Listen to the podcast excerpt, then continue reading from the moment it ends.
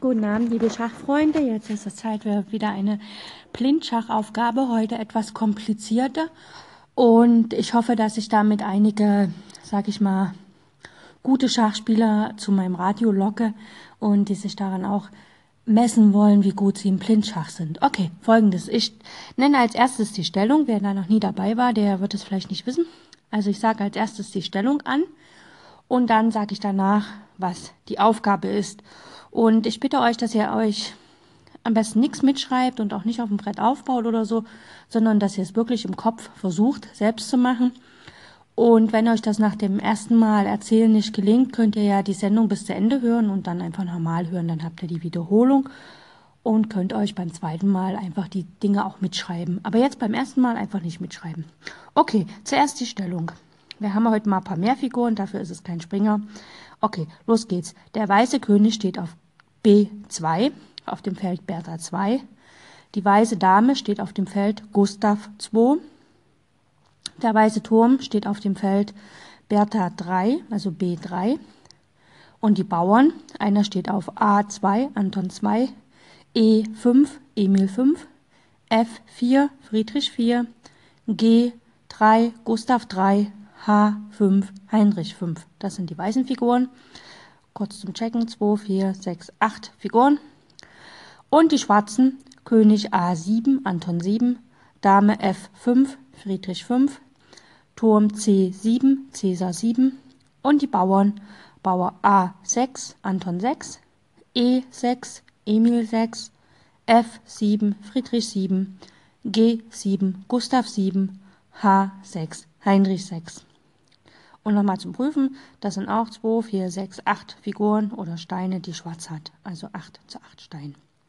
Gut, die Aufgabe ist, Weiß ist am Zug und gewinnt. Es gibt drei verschiedene Möglichkeiten. Wer alle drei findet, ist wunderbar. Wer eine findet, ist auch wunderbar. Also, dann versucht euch mal. Viel Spaß. Bis morgen dann wieder. Tschüss. So, heute gibt es eine neue Aufgabe zum Thema Lernen, Blindschach lernen. Ähm, ich möchte erstmal die Aufgabe von gestern ähm, auswerten bzw. erklären, wie man die Lösung leichter findet und dann findet sich die Lösung tatsächlich sehr, sehr einfach. Es ist folgendes. Gestern war ja die Stellung relativ kompliziert und ich verstehe auch, dass manche Leute, die halt wirklich gerade erst anfangen und Blindschach üben, damit eben nicht zurechtkamen, weil es einfach zu viele Figuren waren, weil die Aufgabe, selbst wenn sie auf dem Brett steht, für manche Leute einfach nicht zu lösen ist. Und man muss halt äh, erkennen, dass halt Schwarz immer die Drohung hat, äh, die Dame abzutauschen, falls unsere Dame die zweite Reihe verlässt. Man könnte aber, äh, ja, um Erfolg zu haben, kann man einfach Schach bieten, den König nach A8 drängen und dann mit der eigenen weißen Dame auf, dies, auf die D-Linie gehen, sodass das Feld C2 halt gedeckt wird, weil ja dort die schwarze Dame Schach bieten könnte, wenn die weiße Dame das nicht mehr abdeckt. Und dann droht halt, dass die Dame nach D8 kommt und die schwarze Dame hat keine Chance bei der Stellung äh, auf die achte Reihe zu kommen. Das wären also zwei Möglichkeiten. Einerseits kann man das auf der zweiten Reihe machen, andererseits kann auch die weiße Dame auf der ersten Reihe Schach bieten und dann auf die D-Linie gehen nach D1 oder sie bietet halt auf der zweiten Reihe Schach und geht dann nach D2. Das wäre so die ersten zwei Lösungsmöglichkeiten. Und die dritte Lösungsmöglichkeit ist einfach, dass es ja droht, dass die Dame nach B6 geht und, von, äh, und dann dort äh, matt setzt auf der B-Linie, weil da auch die schwarze Dame es eben nicht mehr schafft, auf die achte Reihe zu kommen rechtzeitig und die achte Reihe abzudecken. Und demzufolge kann Weiß sich einfach die Zeit nehmen und tatsächlich den König auf das Feld A3 stellen und hat dann die Chance, mit der Dame nach B6 zu kommen. Weil Schwarz ist dem hilflos ausgeliefert. Wenn er einen Turm wegsetzt, ist, ist sofort matt auf B7. Und wenn er versucht, mit der Dame ranzukommen, ist es einfach zu spät. So, das war die Lösung von gestern. Also ich empfehle euch einfach, die Sendung von gestern nochmal anzuhören, die Stellung tatsächlich aufzubauen und das am Brett nachzuvollziehen und dann nach und nach einfach immer mehr Figuren wegzulassen und die Lösung tatsächlich im Kopf nachzuvollziehen. Das klingt jetzt zwar schwierig und es klingt auch ein bisschen langweilig, weil man sich mit einer Aufgabe lange beschäftigt, aber letztlich geht es ja darum, dass wir unsere taktischen Fähigkeiten erweitern, indem wir immer mehr und mehr üben, Blindschach zu spielen, beziehungsweise die Sachen auch im Kopf nachvollziehen zu können. Heute gibt es an sich keine neue Aufgabe, äh, es gibt einfach nur eine neue Übung. Und zwar ähm, gibt es einen wunderbaren Bericht oder ein wunderbares Buch von Michael della Mazza oder so ähnlich heißt er. Das ist ein amerikanischer Schachspieler, der damals, als er anfing mit Schach, halt äh, im Vergleich deutsche Wertzahl von vielleicht 1100, 1200 hatte und sich durch intensives Taktiktraining auf, sagen wir mal, wirklich äh, Niveau 2000 erkämpft, also hochgearbeitet hat und tatsächlich dann auch eine amerikanische Meisterschaft gewonnen hat in diesem ähm, Ratingbereich, also Wertzahlbereich. Und seine sein Ansatz war der, dass er mit sogenannten Wissensdrills, also Mikrodrills, also kleine Aufgaben, die er stupide wiederholt hat, äh, praktisch die Zugmöglichkeiten einer Figur so in sein Hirn gebrannt hat, dass es, dass er tatsächlich gar nicht mehr überlegen musste, wie zieht ein Springer, sondern dass das einfach so hervorstach für ihn. Das ist ja, wenn wir jetzt zum Beispiel ein Buch lesen wir brauchen nicht mehr nachdenken, wie sieht ein A aus, wie sieht ein N aus oder wie sieht ein C und H aus, sondern wir können das einfach lesen.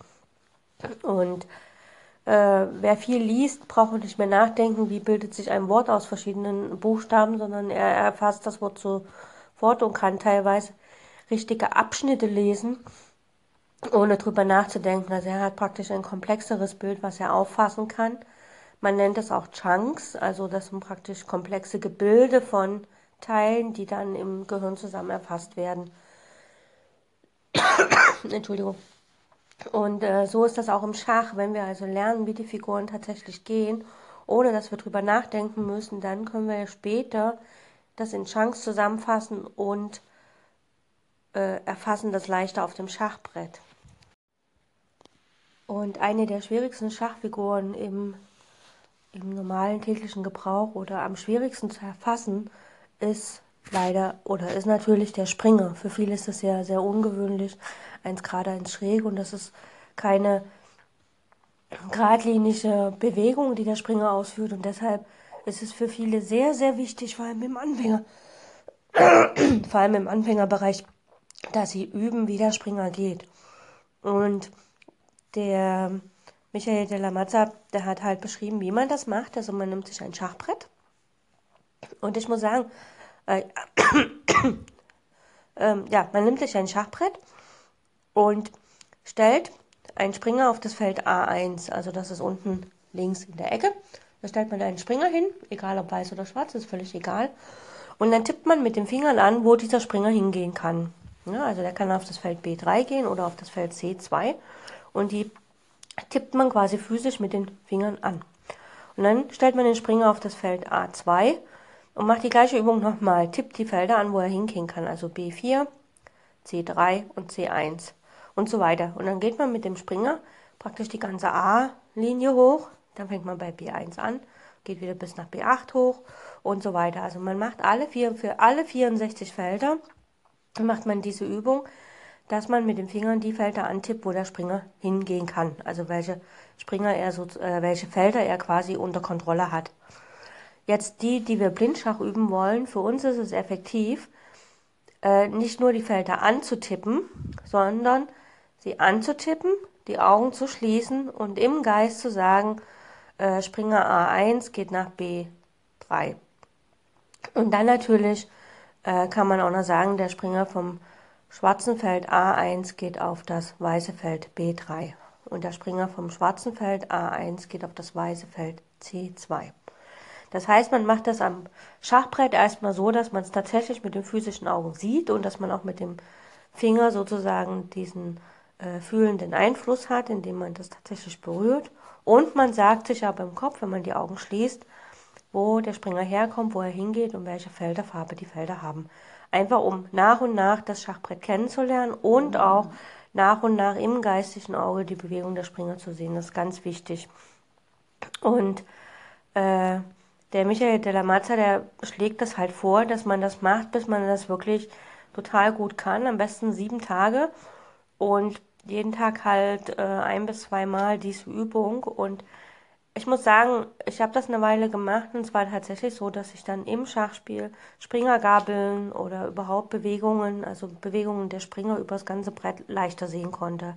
Ich habe jetzt auch nicht so die unbedingt hohe Spielwertzahl, aber das hat tatsächlich geholfen. Dann hat er noch weitere Übungen und der Kern seiner ganzen äh, Taktik, seines ganzen Taktiktrainings war eine Abfolge von Lösen von Taktikaufgaben, indem er sich halt 1000 Aufgaben genommen hat, die in ersten Durchlauf in 64 Tagen gelöst hat, dann in 32 Tagen und so weiter, bis er dann halt am Ende alle Aufgaben innerhalb von einem Tag gelöst hat. Und dann ist er zu dieser Meisterschaft gefahren und hat die gewonnen. Das ist natürlich, die Zeit nimmt sich heutzutage keiner mehr oder wenn, dann muss es halt jemand sein, so ähnlich wie er, der arbeitslos ist und tatsächlich wirklich alle Energie in das Lösen der Schachaufgaben steckt. Ja, das müsst ihr aber nicht machen. Ich empfehle euch tatsächlich, nehmt euch ein Schachbrett, nehmt euch einen Springer, stellt den auf dem Feld das A1, schaut, wo er überall hingehen kann, wiederholt das in eurem Geist. Springer vom schwarzen Feld A1 geht auf das weiße Feld B3, Springer vom schwarzen Feld A1 geht auf das weiße Feld C2 und so weiter. Das ist eine gute Übung. Macht es am besten wirklich jeden Tag einmal morgens, einmal abends oder vielleicht dreimal, morgens, mittags, abends, sodass das in Fleisch und Blut übergeht. Und ich muss sagen, ich habe das manchmal in der Grundschule gemacht mit meinen Grundschülern. Klar, es ist langweilig, nach der Hälfte vom Schachbrett haben sie keine Lust mehr. Ist logisch, aber wenigstens haben sie die Hälfte gemacht.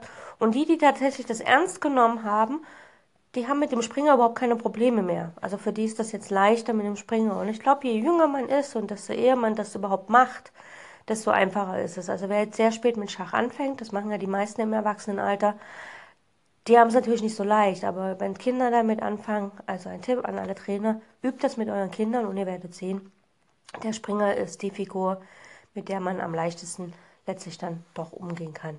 Okay, das war's für heute und wir hören uns morgen wieder. Tschüss.